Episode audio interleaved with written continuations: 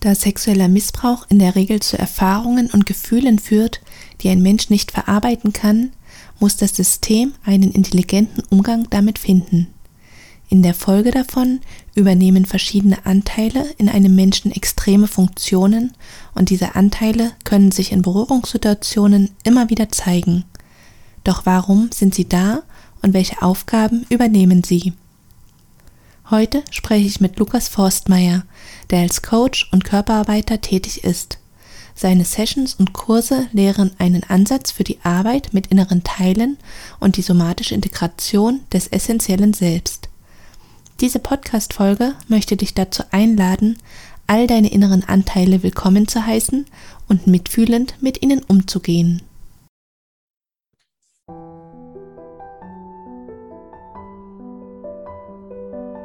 Herzlich willkommen zu einer neuen Folge im Podcast Berührende Momente für Frauen.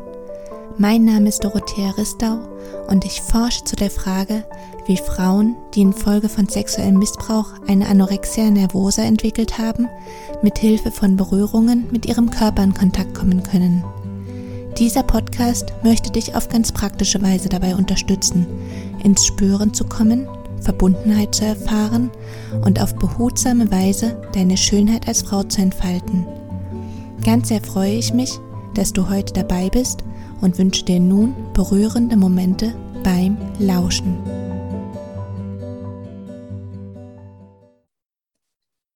Ja, Lukas, ich freue mich ganz, ganz sehr, dich heute bei mir im Podcast begrüßen zu können. Ich freue mich jetzt auf den Austausch mit dir und ja, schön, dass du da bist. Hm, ja, danke, dass du mich eingeladen hast.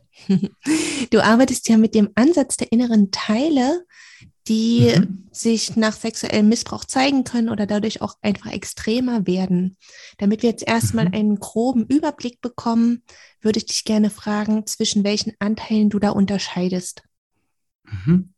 Ähm, ich glaube, bevor ich da allein über das, zwischen welchen Anteilen ich unterscheide, äh, gehe, würde ich gerne den Rahmen ein bisschen größer machen, weil ja, ich weiß, dein Thema ist der sexuelle Missbrauch meine Perspektive auf diese Anteile wäre tatsächlich größer als sexueller Missbrauch. Also, dass die, dass ich glaube, es muss nicht ein sexueller Missbrauch oder überhaupt ein irgendwie gearteter Missbrauch entstehen, um, damit sich in uns als Menschen unterschiedliche Anteile entwickeln, sondern meine Perspektive auf uns auch als äh, psychologisch, emotionale, energetische Wesen ist, dass wir eben nicht wie in vielen klassischen, auch psychologischen Perspektiven der Fall ist, ein, eine Persönlichkeit haben oder ein Selbst haben. Sondern, also so ein psychologisches Selbst haben, sondern dass wir aus unterschiedlichen Anteilen entstehen. Und ich finde, das ist für mich auch ganz irgendwie intuitiv greifbar, einfach mit der Perspektive von, ich bin ein anderer Mensch, ob ich gerade beim Fußballspielen bin, wo ich äh, sehr wettbewerbsorientiert und kompetitiv sein kann oder ob ich mit meiner Partnerin auf der Couch sitze. Das ist einfach unterschiedliche Aspekte von mir, unterschiedliche Anteile von mir sind da auch wie aktiv. Und ähm, ich glaube, dementsprechend ist es gar nichts ungewöhnlich oder komisch daran, dass wir unterschiedliche Anteile haben. Das Problem ist nur, wenn wir Erfahrungen machen, die wir als Menschen nicht verarbeiten können. Also die so schmerzhaft, so ähm, groß sind, dass unser System damit nicht klarkommt. Und da ist, glaube ich, ein sexueller Missbrauch ein perfektes Beispiel für. Das ist eine Erfahrung, die unser System eigentlich nicht integrieren kann oder nur sehr schwierig integrieren kann. Dann ist diese Perspektive aus der Teileansicht, aus der Teilearbeit, und für mich ist da der Hintergrund vor allem das interne, das innere Familiensystem, Internal Family System, dass wir diese Erfahrungen, die wir nicht verarbeiten können, irgendwie zumindest zum Teil in unserem System und auch in unserem Körper bleibt. Denn wir können sie nicht abbauen. Wir können auch die Nervensystemaktivierungen, wir können ähm, die Emotionen nicht abbauen. Und dann bestimmte Teile von uns, oft genau die Teile, die in dieser Erfahrung aktiv waren, einerseits diesen Schmerz und dieses, dieses Trauma weitertragen. Also die, der Fachbegriff im IFS wäre da diese Last tragen. Und dass das dann dazu führt, dass wir bestimmte Punkte haben, wo wenn wir da berührt werden, diese alten Lasten, diese alten Emotionen, diese alten Glaubenssätze immer wieder aktiviert werden, umgangssprachlich gerne getriggert werden. Und dass das dann aber so problematisch ist, weil es ja einfach eine sehr schwierige Art und Weise ist zu leben, wenn immer wieder diese Emotionen in uns hochkommen und hochkommen und hochkommen, sodass dann andere Anteile von uns, und das sind dann die einen nennt man oft die verletzten oder auch verbannten Anteile, weil diese verletzten Anteile oft dann wie so versucht werden, aus dem Bewusstsein zu verdrängen, dass andere Anteile von uns sagen, gut, und äh, ich glaube, das erleben auch viele Leute, die Traumata erlebt haben, ich werde dafür sorgen, dass das nie wieder passiert. Die dann sagen, ich werde dafür sorgen, dass ich nie wieder so verletzt werde oder ich werde auch dafür sorgen, dass diese Gefühle nie wieder in mir hochkommen. Und das sind dann die sogenannten Beschützeranteile, die versuchen, unser Leben so zu organisieren und unsere Innenwelt so zu organisieren, dass diese Lasten aus der Vergangenheit nicht aktiviert werden.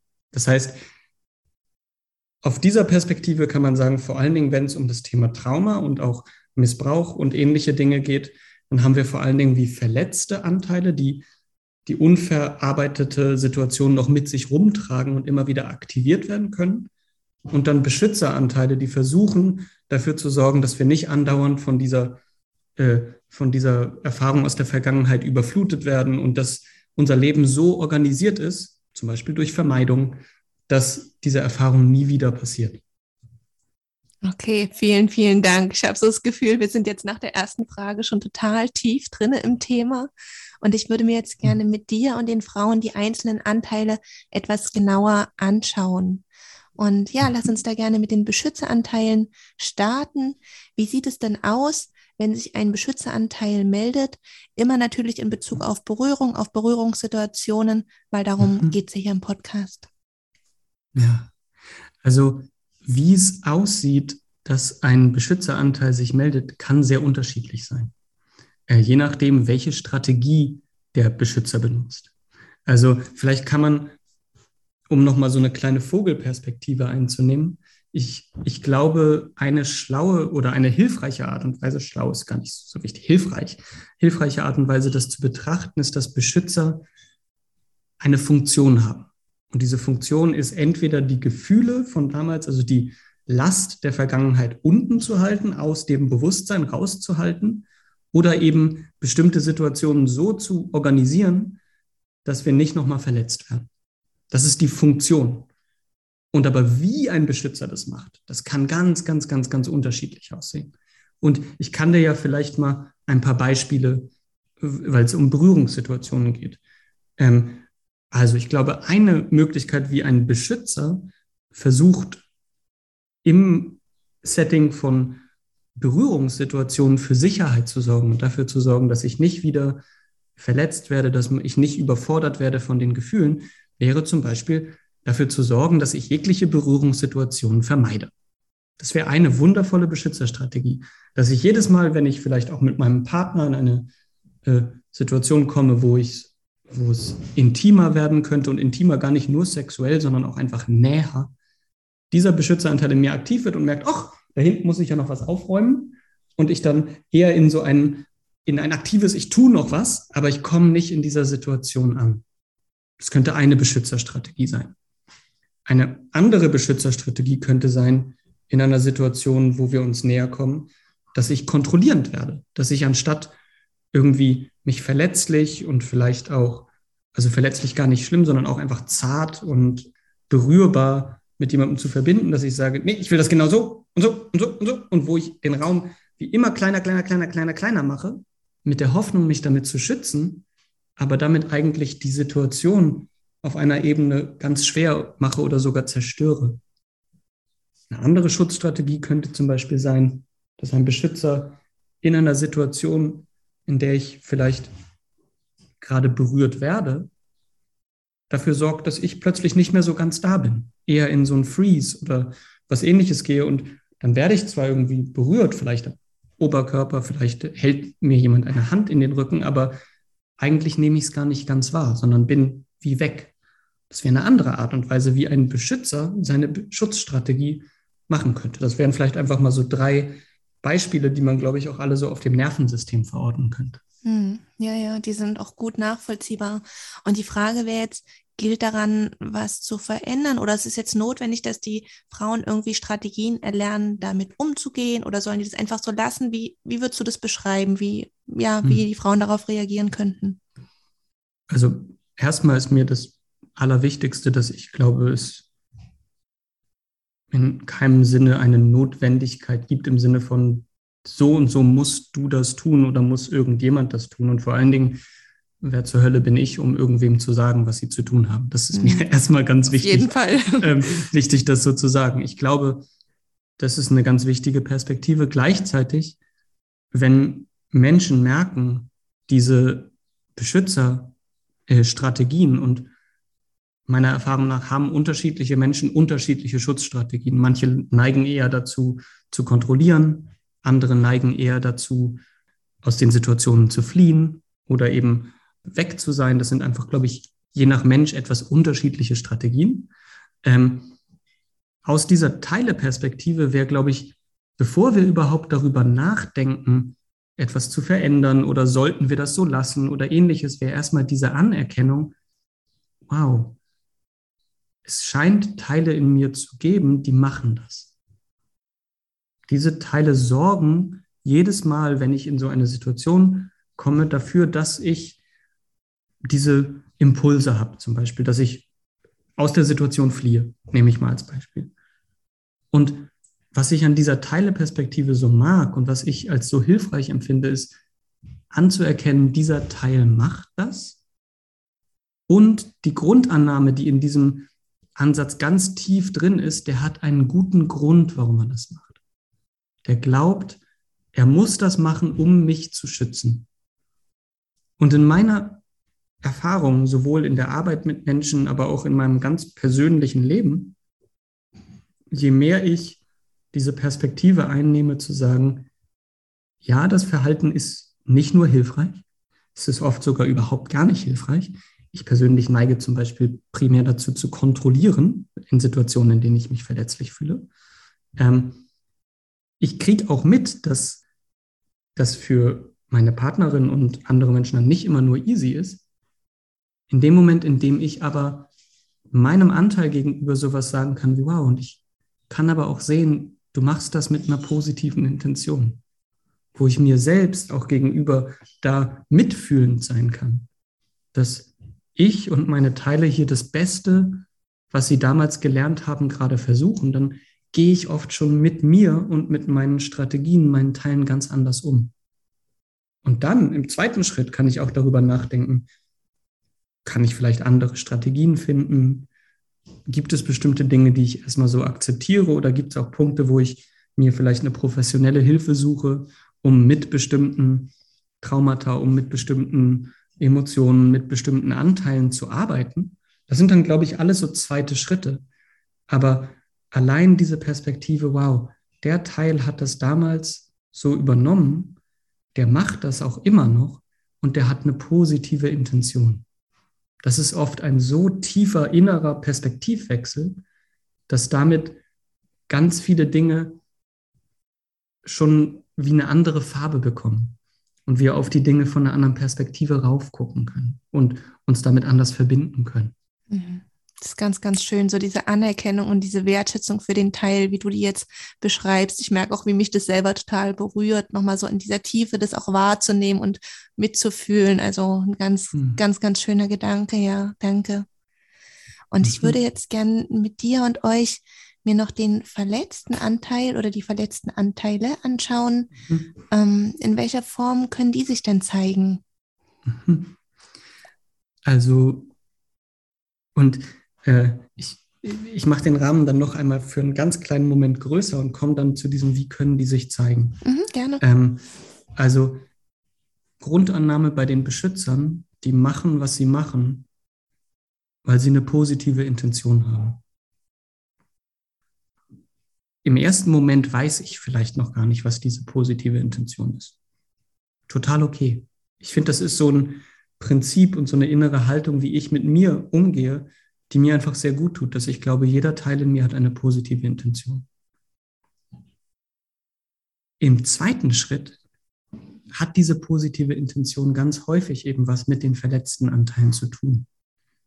Dass die Beschützer ihren Job übernommen haben, oft in einem Alter und mit Situationen, wo eben bestimmte Teile von mir verwundet wurden.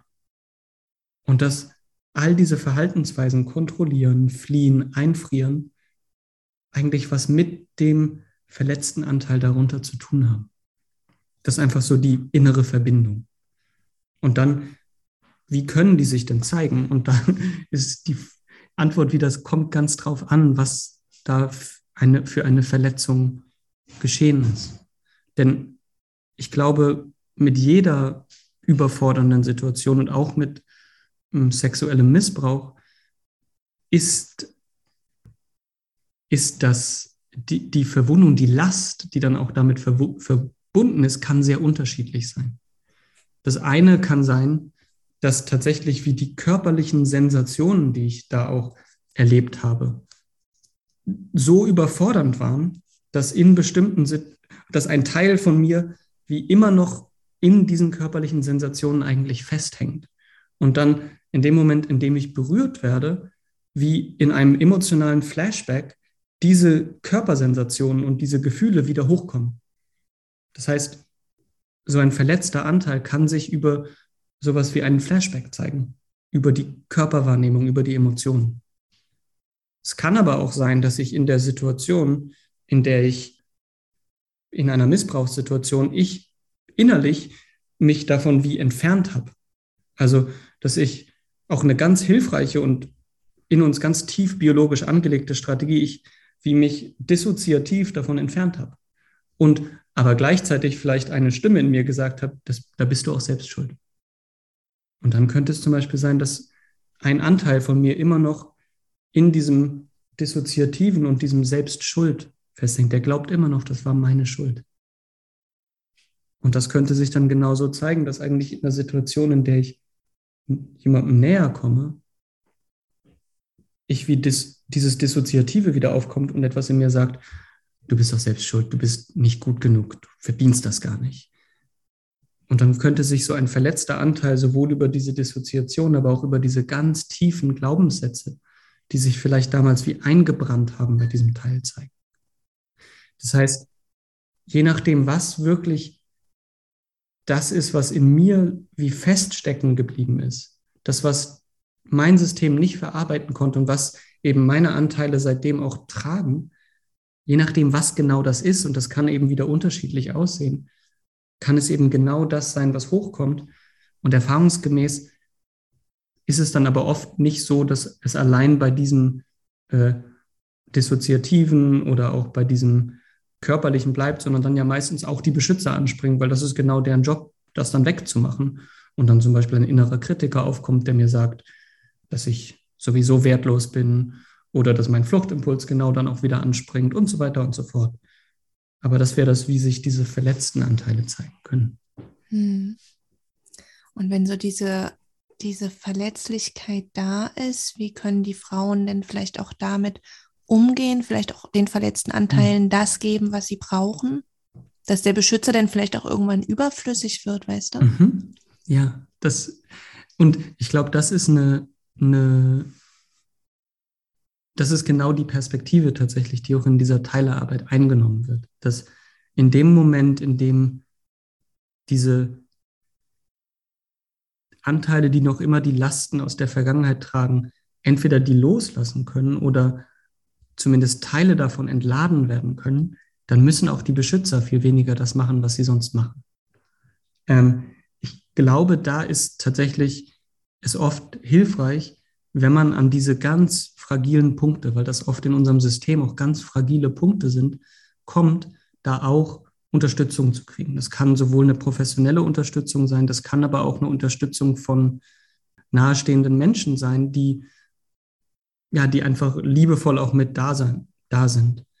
Ich glaube, oft ist erstmal das, auch da wieder das, wir hatten es bei den Beschützern, ich kann anerkennen, dass der Beschützer das macht, was er macht, weil er eine positive Intention hat. Vielleicht kann ich auch anerkennen, dass da immer noch ein Teil in mir ist, der trägt die Last von damals. Und allein das anzuerkennen, ist häufig auch da schon wieder so ein ganz wichtiger Schritt. Und dann kann ich vielleicht sogar, ohne damit vollkommen zu verschmelzen, ohne damit wie so eins zu werden, kann ich dieses, diese Erfahrung von damals vielleicht aus ein bisschen innerer Distanz, wo ich mich innerlich ein bisschen zurücklehne, aber kann ich das auch wahrnehmen? Kann ich auch mitkriegen, ah, das ist da, das, das ist die Last, das ist das, was ich damals nicht verarbeiten konnte.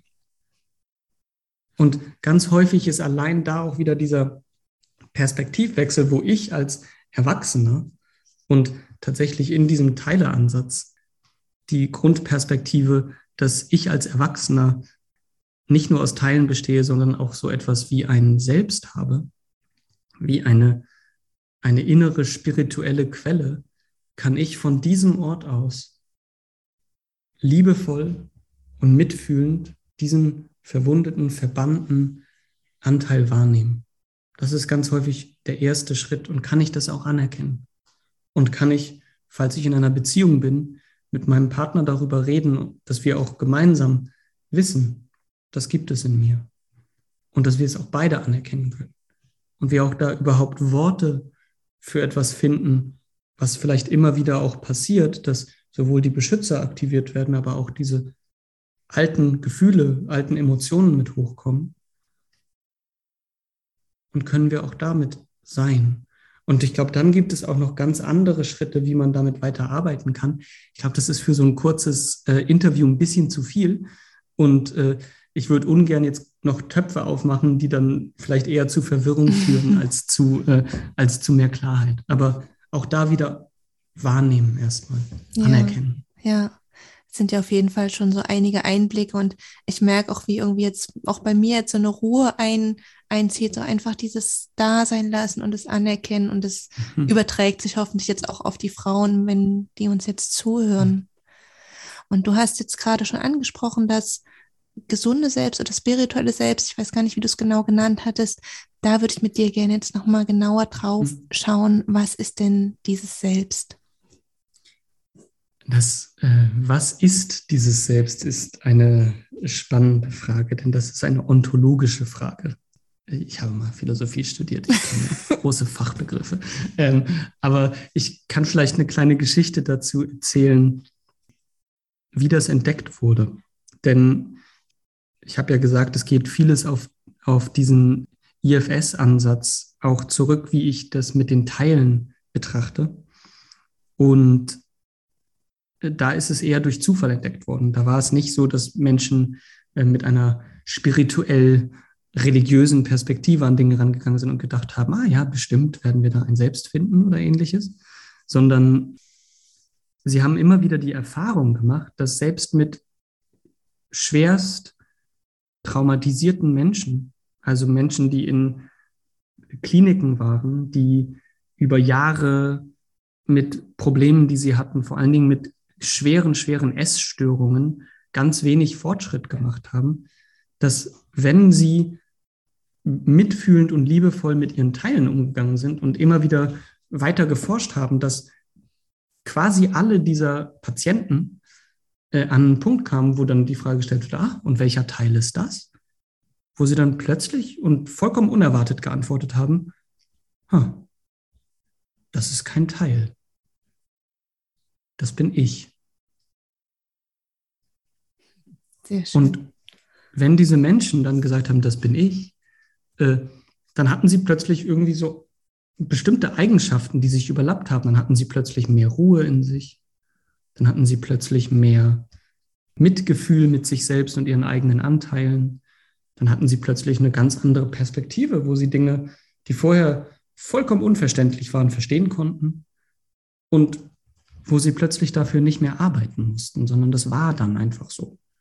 Es konnte sich dann auch wieder verändern und dann waren sie plötzlich wieder verschmolzen mit einem Teil. Aber dass quasi dieses Selbst etwas ist, was wir alle haben, was auch nicht zerstörbar ist und was eigentlich immer unter der Oberfläche da ist. Und wir von diesem Selbst aus und das eben auch als ein Coaching-Tool, therapeutisches Tool oder auch Selbstentwicklungstool, wir von diesem Selbst aus ganz anders mit unseren Anteilen umgehen können. Wunderbar. Ich stecke jetzt zwar selber nicht so in dieser Teilearbeit drin, aber ich könnte mir vorstellen, dass es selbst das ist, was ich auch ausdehnen darf und was automatisch mhm. größer ist, je mehr wir halt so die verletzten Anteile, die Beschützeranteile annehmen und ja, die wertschätzen. Mhm. Ich, ich glaube, auf eine Art und Weise, ich weiß nicht, ob du das kennst, aber ich erlebe es immer wieder bei Menschen, dass sie, dass es bestimmte Menschen gibt, die haben so den Glaubenssatz, ich muss ja meine, ich muss mich selbst ja lieben, ich muss mich selbst ja akzeptieren. Und mein Eindruck ist aber, wenn ich ihnen zuhöre, ich habe nicht den Eindruck, dass sie es tun, sondern das ist eher wie so ein Mantra in dem Moment. Und ich würde sagen, das kommt in dem Moment vielleicht von einem Anteil von ihnen. Mhm. Und dann gibt es aber andere Menschen, wo die Frage, ob jetzt dieses Gefühl in mir wahrzunehmen oder auch nicht nur andere Menschen, sondern andere Situationen. Ich sag mal, dann gibt es die gleichen Menschen in einer anderen Situation, wo das, was sie wahrnehmen, die Anteile, die ihnen vielleicht begegnen, die Gefühle, die Gedanken, wo, wo es gar keine Frage ist, ob man die akzeptiert, weil die sind ja da. Mhm. Und wo es auch keine Frage ist, ob ich Mitgefühl mit mir selbst haben kann, denn das habe ich. Und ich glaube, das ist der Unterschied zwischen, bin ich gerade eigentlich mit einem Teil identifiziert oder verschmolzen oder habe ich gerade Zugang zu diesem Selbst? Mhm. Denn ich glaube, dann sind ganz viele Dinge, die ich mir sonst oft vornehmen kann und sage, ich müsste mal, ich sollte mal, ich könnte mal, die sind dann einfach so. Mhm. Und es ist gar keine Frage. Einfach im Sein, Sein. Ja, so. Genau, ich ja. glaube, das ist der Kern, das ist das Sein. Genau, dass es einfach alles okay ist, so wie es ist, jetzt gerade in diesem Moment. Ja. Ja. Ja, wir haben jetzt schon ganz viel gesprochen und ich bin schon total erfüllt und ich würde dich jetzt gern zum Ende noch fragen, gibt es denn noch etwas, was dir zum Thema der Arbeit mit den inneren Anteilen auf dem Herzen liegt und was du mit den Frauen, die zuhören, teilen möchtest?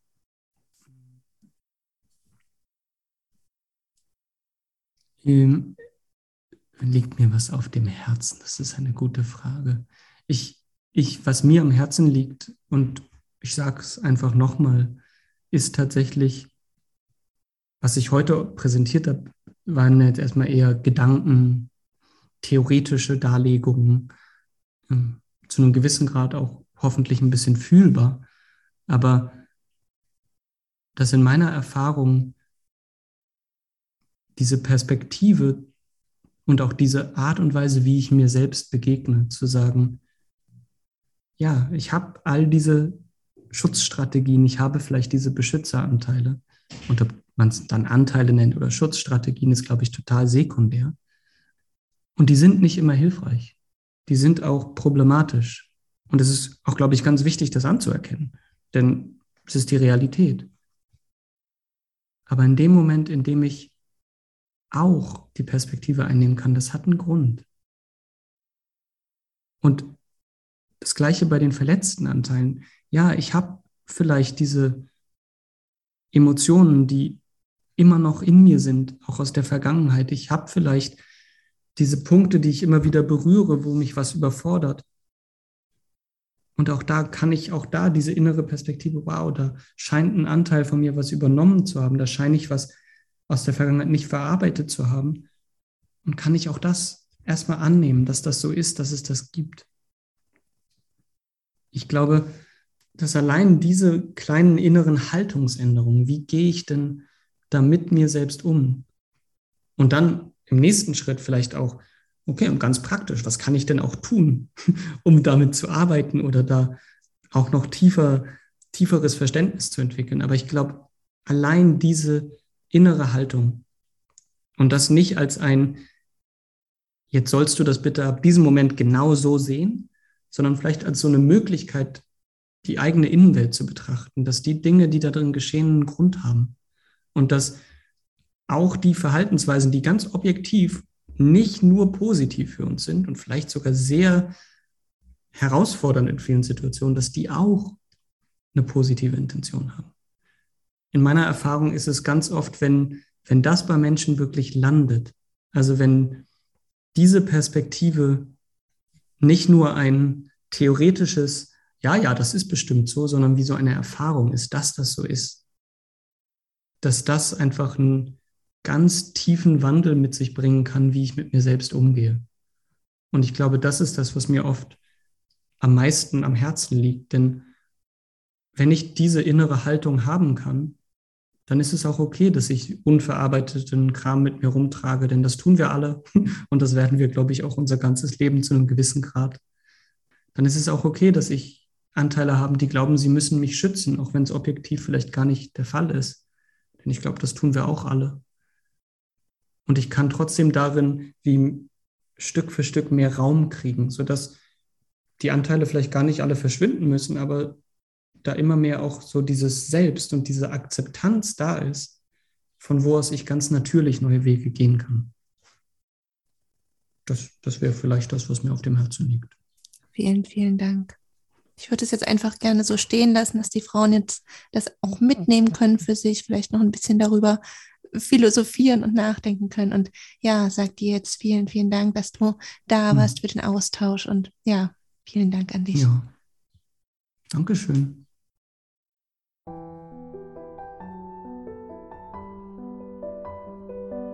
Ganz sehr freue ich mich, dass du heute dabei gewesen bist und hoffe, dass du dir viele Impulse mitnehmen konntest.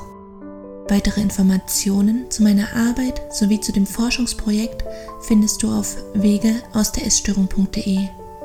Wenn auch du die Forschungsarbeiten in diesem wichtigen Feld unterstützen möchtest, so kannst du das gerne über ein Spendenabo tun. In jedem Fall bist du eingeladen, zur nächsten Folge wieder dabei zu sein.